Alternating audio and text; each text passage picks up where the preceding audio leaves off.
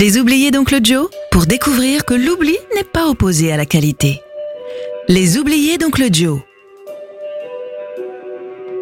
Bonjour à toutes et à tous. Heureux de vous retrouver sur Sun pour cette nouvelle saison des oubliés, à la découverte ou redécouverte d'artistes laissés sur le chemin de l'oubli.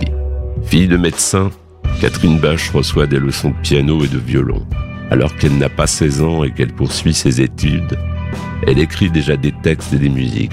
Un ami de la famille lui propose d'enregistrer l'une de ses chansons dans un vrai studio. Il met la maquette entre les mains de David Gilmour, le guitariste de Pink Floyd. Celui-ci convainc sa maison de disques Imaille de prendre aussitôt la jeune fille sous contrat comme compositrice et interprète. Kate Bush abandonne ses études pour entamer des cours de chant, de danse et de mime. Elle se rôde en chantant les succès du moment dans le circuit des pubs accompagnée par son frère Peddy et de son fiancé du moment. Elle passe trois ans à élaborer, écrire et préparer l'album qu'Imaï lui permet d'enregistrer en 1977.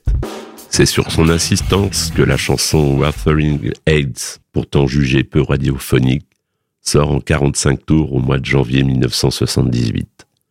Le succès de cette mélodie sinueuse et envoûtante est prodigieux, en Grande-Bretagne comme presque partout ailleurs. La voix haute et enfantine, étrangement voilée, presque inquiétante et perverse de Kate Bush fait merveille. L'album auquel Gilmour collabore connaît un succès triomphal en Angleterre au printemps 1978. Il est suivi en décembre de la même année d'un deuxième album. Kate Bush travaille méticuleusement un spectacle très chorégraphié, divisé en tableaux, avec de multiples changements de costumes, pour une tournée qui débute en Angleterre au mois d'avril 1979. Ce sera la première et dernière tournée de la chanteuse, dont le perfectionnisme se heurte aux mille et un obstacles pratiques des spectacles en public. Dès lors, elle se consacre exclusivement aux enregistrements. Kate a marqué plusieurs générations par son style musical hors des modes, ainsi que par le caractère théâtral de ses prestations et ses performances vocales de soprano. Icône vivante au Royaume-Uni et icône gay, elle est surnommée la reine de l'art pop, ainsi que la sorcière du son par la presse britannique. Son œuvre influencera de nombreux artistes. Le morceau que j'ai choisi de vous faire écouter, Cloudbusting, est extrait de l'album Hands of Love, sorti en 1985. En espérant que les oubliés ne le soient plus, je vous salue et vous dis à bientôt. I still